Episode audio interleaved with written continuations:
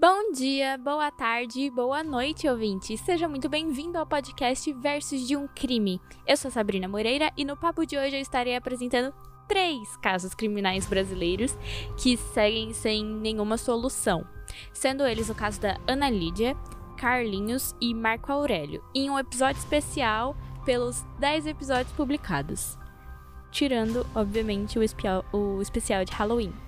E só para não ficar um episódio muito massivo por ser muito longo, cada caso vai ter como se fosse um episódio próprio, então eles vão ser separados em três. Mas todos vão sair no mesmo momento, tá? Todos estão saindo. No caso, se você está ouvindo esse primeiro, os outros dois também já estão disponíveis para você ouvir, tudo bem?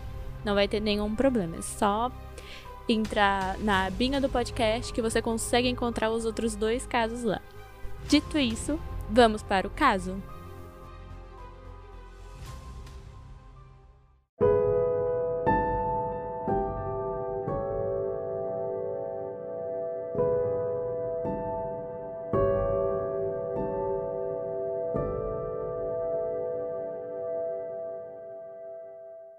Antes de qualquer coisa, eu vou deixar aqui um alerta de gatilho sobre abuso sexual e tortura infantil. Caso esses temas sejam um possível gatilho para você, eu peço que você não continue com o episódio de hoje e que priorize a sua saúde mental, porque é muito mais importante, tudo bem?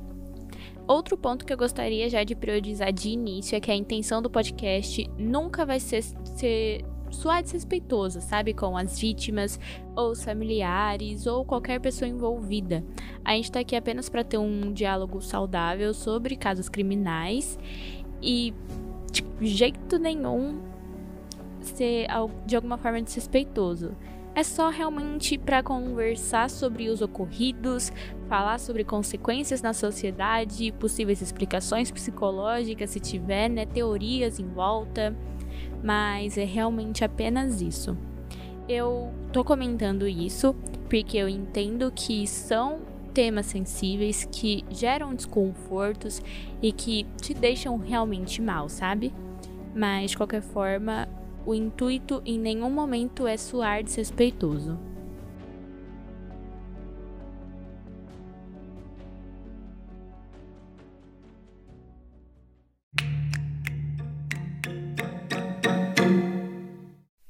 Caso da Ana Lídia vai ser o primeiro a aparecer aqui no especial, sendo decorrido do caso do Carlinhos e, por último, mas não menos importante, o do Marco Aurélio. Ana Lídia Braga era uma menina brasileira de 7 anos de idade que foi sequestrada do colégio Madre Carmen Alice no Distrito Federal no dia 11 de setembro de 1973, enquanto ia para suas aulas regulares de reforço no período da tarde. Durante o curto período no qual ela esteve em cativeiro, a Ana Lídia foi torturada, estuprada e morta por asfixia por seu ou seus agressores. Em 2023, esse hediondo crime de Brasília vai completar 50 anos e, infelizmente, ele segue sem nenhuma justiça para a vítima, já que até hoje não teve nenhuma solução e ninguém respondeu pelo crime. Se ela ainda estivesse viva, a Ana Lídia já teria completado 56 anos de idade.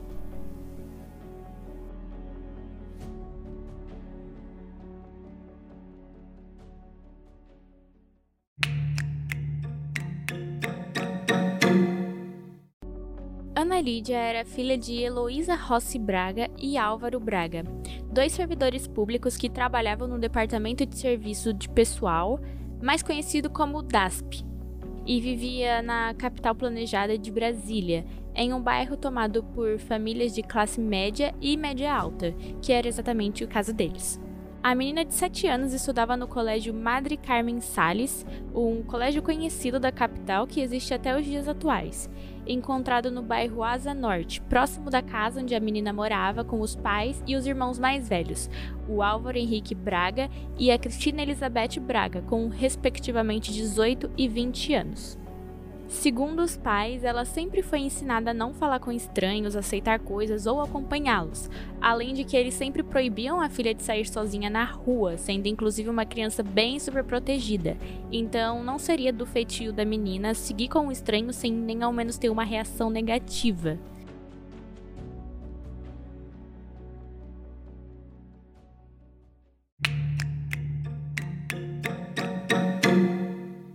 Dia 11 de setembro de 1973, Ana Lídia foi deixada na porta do colégio Madre Carmen Sales pelos pais, próximo das 1h50, para ter as suas aulas de reforço regulares.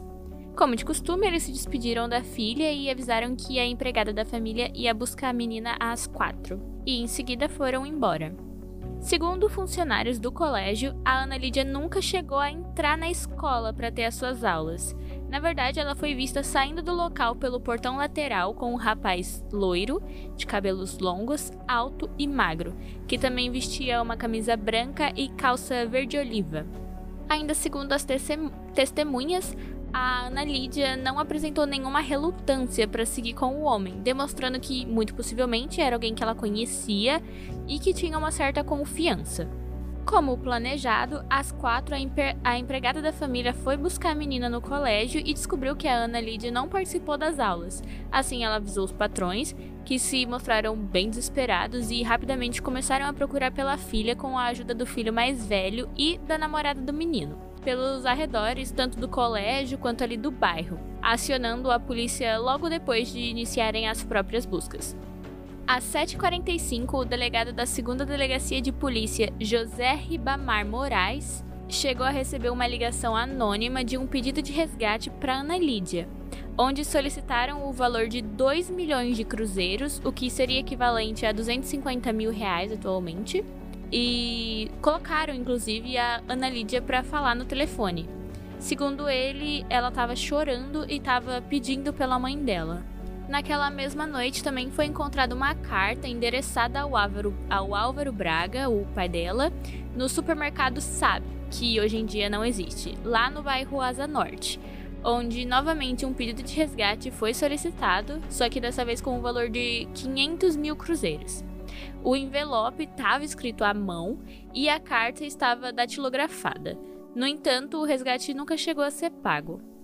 Os cadernos e a boneca Suzy da Ana Lídia foram encontrados no mesmo dia também, perto do quartel, o que fez com que as buscas pela menina ficassem mais concentradas ali naquela região.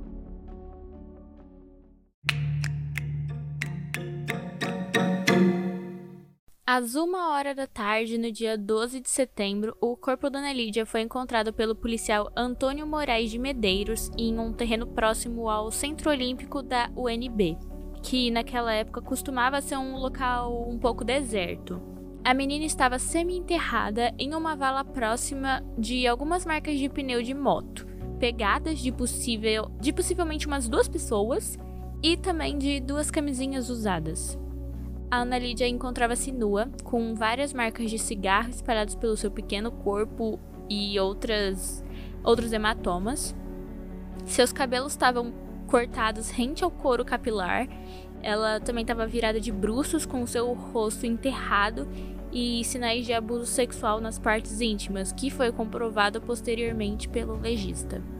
Segundo os peritos que analisaram o corpo da Ana Lídia, a morte dela teria ocorrido na madrugada do dia 12 de setembro, entre as 4 ou 5 horas. E em seu período com os assassinos, ela teria sido torturada, abusada sexualmente e morta por asfixia. No entanto, levando em consideração como as partes íntimas da menina tinham algumas características de ferimentos específicos e também as camisinhas encontradas no local, foi comprovado que ela também foi abusada depois de ter sido morta. Na época, o então secretário da Segurança Pública do Distrito Federal, Coronel Aimé Lamenson, disse que a polícia só descansará quando o responsável pela morte da menor for localizado e preso. Entretanto, é de conhecimento público que as investigações tiveram vários pontos de falha e segue sendo um mistério a identidade do assassino. Quando eu pesquisei sobre esse caso e eu vi o modo como a Ana Lídia foi encontrada, o, tudo que aconteceu com ela, dá uma tristeza tão grande. Ela é uma menina tão nova e ela sofreu muito nas mãos de quem sequestrou ela, muito mesmo. E é muito injusto porque essa pessoa nunca foi pega. Nunca pagou pelo que ela cometeu contra uma criança. E assim, mesmo hoje em dia, ainda é muito comum a gente ter contato com alguns comentários violentos com mulheres. além da violência por si só, os comentários também são violentos. E quando a gente se depara com um caso tipo esse da Ana Lídia, e essas pessoas que também têm esse pensamento, elas agem como se fosse algo completamente diferente, quando não é. A, a prova de que tem uma violência exacerbada contra mulheres no nosso país, no mundo, é que não importa a idade, as mulheres sempre são vítimas da mesma coisa. É do estupro, é da violência, elas são sempre mortas e violentadas por homens que se acham no direito de fazer isso e que não são culpados. A Ana Lídia, infelizmente, foi mais uma dessas crianças que passaram por isso, mas ela nunca teve a sua justiça e talvez nunca venha a ter, assim como outras milhares de mulheres que também são silenciadas, porque o caso da Ana Lídia, ele foi silenciado. Ele não foi solucionado porque ninguém quis solucionar.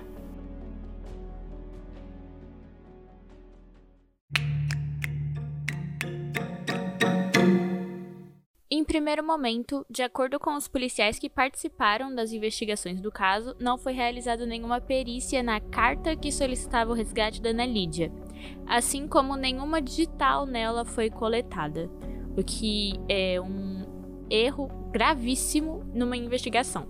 Outro ponto que a polícia ignorou foram as camisinhas usadas encontradas ao redor do corpo da Ana Lídia das quais os materiais genéticos nunca foram confrontados com os futuros suspeitos. Ou seja, desde o início o caso teve várias falhas que eram cruciais, não só da investigação policial, como também da perícia. Segundo os militares da época, havia grupos a serviço de subversão que estavam se aproveitando de todo o crime da Ana Lídia para realizar falsas acusações e desgastar nomes de importantes figuras do governo daquela época. Isso se dá ao fato de que pessoas muito relevantes politicamente do período militar foram acusadas de envolvimento no caso da Ana Lídia. Mas, honestamente, para mim, esse discursinho era só uma desculpa para não investigar a verdade. O que acontecia bastante naquela época, né? Infelizmente. O primeiro nome importante que foi levado como suspeito foi o próprio irmão da Ana Lídia, o Álvaro Henrique Braga, de 18 anos na época. Segundo o jardineiro da escola, ele reconheceu o jovem como o rapaz que foi buscar Ana Lídia na porta do colégio e que entrou em um carro acompanhado de outro rapaz que estava no volante, assim como com a Ana Lídia. Essa informação, inclusive, foi confirmada por outras testemunhas que viram a cena. Os pais da Ana Lídia falaram que não teria como o filho mais velho estar envolvido no caso, porque ele estava acompanhando os dois quando foram deixar a Ana Lídia na escola, já que eles iam levar o menino no Detran. No entanto, segundo testemunhas, o banco de trás estava vazio, então ficou como se eles estivessem apenas tentando defender o filho de uma acusação, já que não foi apenas uma testemunha ocular que falou que o banco de trás estava vazio. Além de que o Álvaro tinha exatamente todas as características da pessoa que teria retirado a Ana Lídia da escola. Outro ponto que deixava a possibilidade do Álvaro estar envolvido no caso ainda mais forte era que ele era envolvido com o tráfico de drogas. Ele também tinha uma moto, que foi exatamente o que encontraram, né, na cena do crime, as marcas de pneu de moto. E também ele estava atrás de dinheiro, já que alguns dias atrás ele tinha pedido dinheiro para o pai para conseguir realizar um aborto para a namorada, a Gilma Varela de Albuquerque. No entanto, o pai dele negou esse dinheiro. Outro suspeito envolvido no caso foi o Raimundo Lacerda Duque, de 30 anos na época, que trabalhava com a mãe da Ana Lídia e era um conhecido da família. Então, teria uma certa explicação a Ana Lídia não ter uma resposta negativa com a presença dele, já que ela sabia que ele era amigo da mãe dela.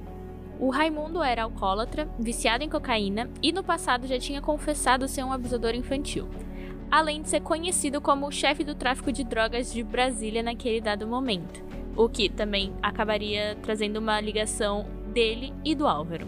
Até esse ponto, a polícia investigava a possibilidade do Álvaro ter dado a Ana Lídia para o Raimundo como uma forma de pagamento, já que ele também era envolvido com drogas e podia estar tá devendo para o Raimundo. Nesse plano, a ideia do Duque era pedir o resgate para os pais da menina e sanar a dívida com o Álvaro. E também o, o Álvaro podia conseguir um pouco de dinheiro exatamente para o aborto da namorada. No entanto, talvez em algum ponto os planos mudaram, ou por efeito né, de drogas, já que o Duque ele utilizava de, de cocaína, por exemplo, de álcool, ou por algum outro motivo. E Junto disso, ele acabou abusando e matando da criança.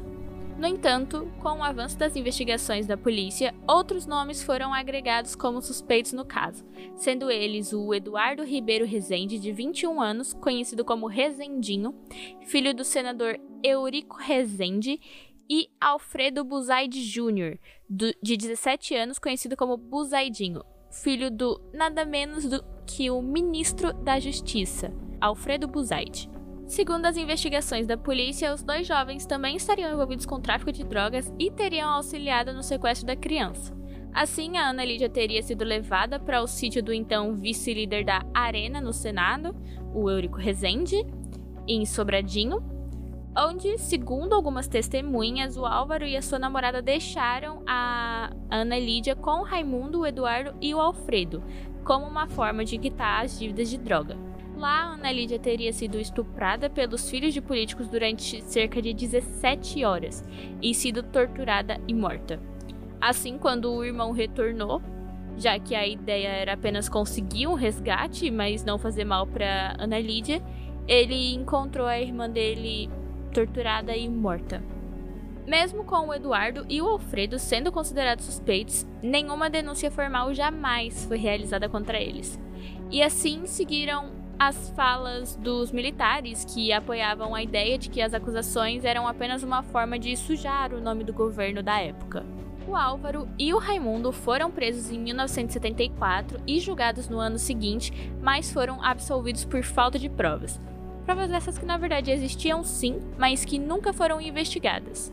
Porque assim como as provas que eu citei anteriormente que foram ignoradas, as marcas de pneu nunca foram comparadas com nenhum dos pneus da moto ou do Álvaro ou de qualquer um dos outros suspeitos que também tinham uma moto.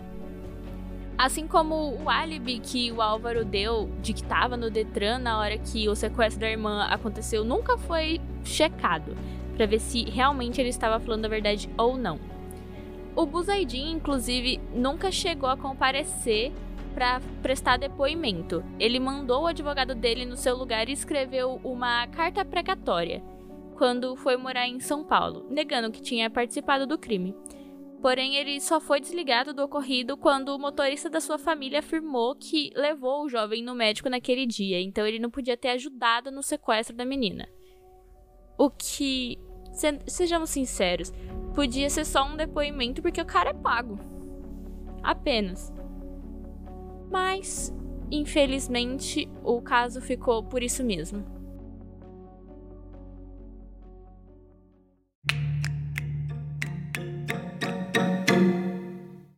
A ditadura militar presente na época do ocorrido foi, sim, um grande empecilho na descoberta do verdadeiro assassino da Ana Lídia.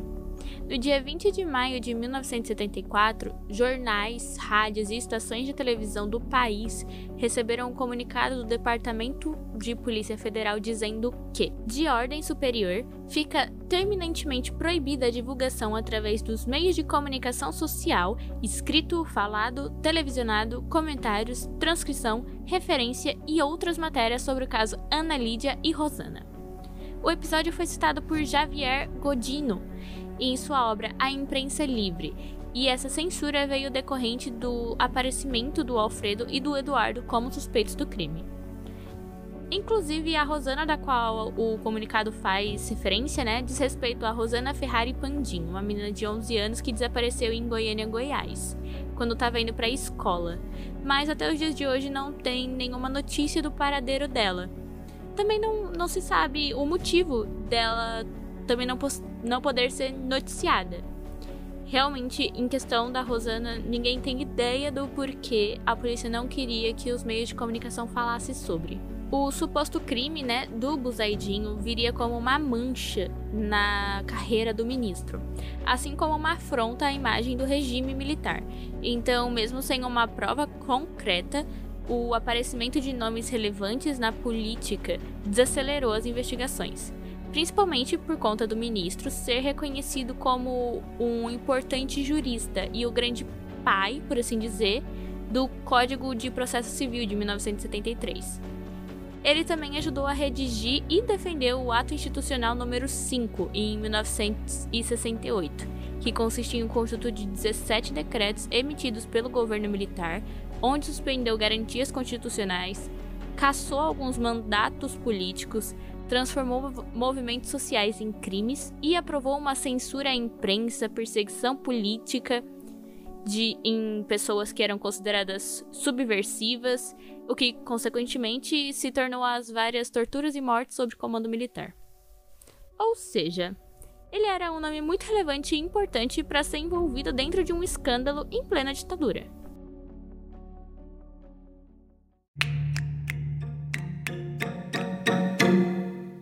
Após 13 anos do crime, o processo foi reaberto por surgirem novidades sobre o assassinato da Ana Lídia. Segundo a repórter Mônica Teixeira, da Vídeo Abril, ela tinha o conhecimento de testemunhas que poderiam provar que o autor do crime era o filho do, do agora ex-ministro da Justiça, Alfredo Buzaid. E que, apesar de ser noticiado que o jovem tinha morrido em um acidente dois anos após o crime, a Mônica garantiu que ele ainda estava vivo até 1985. Após essa declaração, de uma maneira estranha, ao que as testemunhas eram chamadas para depor, antes mesmo que elas conseguissem falar com a polícia, elas morreram e não foi permitido exumação do corpo. Foi assim que o processo da Ana Lídia foi mais uma vez fechado, novamente por falta de provas. Em 1986, a exumação do corpo do Alfredo Buzaide Jr. foi autorizada, mas talvez por algum engano ou uma falha, o corpo que foi exumado foi o do Felício Buzaide, o avô do acusado e falecido em 1966. Em uma segunda tentativa, o segundo cadáver, supostamente de Alfredo, foi entregue ao IML, mas por algum motivo que nunca foi explicado, os dentes do cadáver estavam removidos, o que impossibilitava o reconhecimento da arcada dentária, que comprovaria que aquele era o Alfredo. Mas no fim das contas, um médico legista falou que era sim o Alfredo e eles voltaram a enterrar o corpo. Assim, essa parte aqui eu achei importante citar porque foi uma reabertura do caso, né? E tinham possíveis pessoas que poderiam comprovar o envolvimento do Alfredo. No entanto, ela é bem estranha, se você for para pensar, principalmente porque todas as testemunhas acabaram ou desaparecendo ou morrendo. Além de todo esse caos com a exumação do corpo do Alfredo, que também é bem estranha. Mas no fim das contas não deu em nada, então fica como uma possibilidade.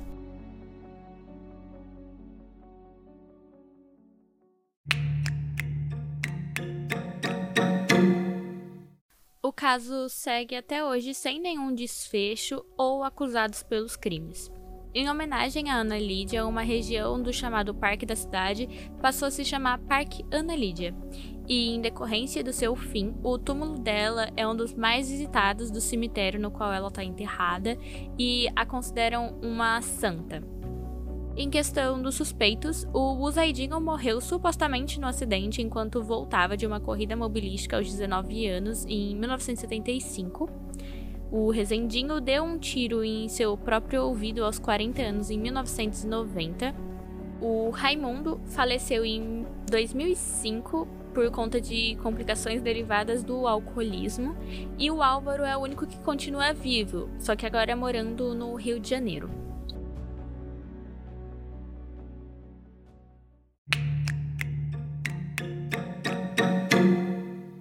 Bom, vocês já estão acostumados que em todo final de caso eu dê recomendações, né? Mas no caso da Ana Lídia, infelizmente, não tem nenhuma obra específica sobre ele, ao menos nenhuma que eu tenha encontrado. Mas tem uma espécie de reportagem barra documentário do Linha Direta, sobre o caso da Ana Lídia. O título é Linha Direta Justiça Ana Lídia. Você encontra no YouTube, inclusive, completo. De fonte para criar esse roteiro sobre Ana Lídia, né? Eu utilizei o site do Wikipedia, Chapuri, G1, Direito Global, Aventuras na História, que já estava há um tempinho sem aparecer aqui, mas voltou a aparecer. O vídeo do História de Brasília e da Jaqueline Guerreiro. Vale lembrar que essa é apenas a primeira parte desse episódio, então é só entrar na página do podcast para ter acesso aos outros dois casos. Sigam o podcast no Instagram e no Facebook. No Insta, o arroba é, ver, podcast versus of a crime. E no, no Facebook você encontra como podcast versus de um crime mesmo. Também tem o blog chamado de Tenomon Blog, onde eu escrevo não só sobre crimes, como também outras notícias. Dito tudo isso, eu te espero nos outros dois casos.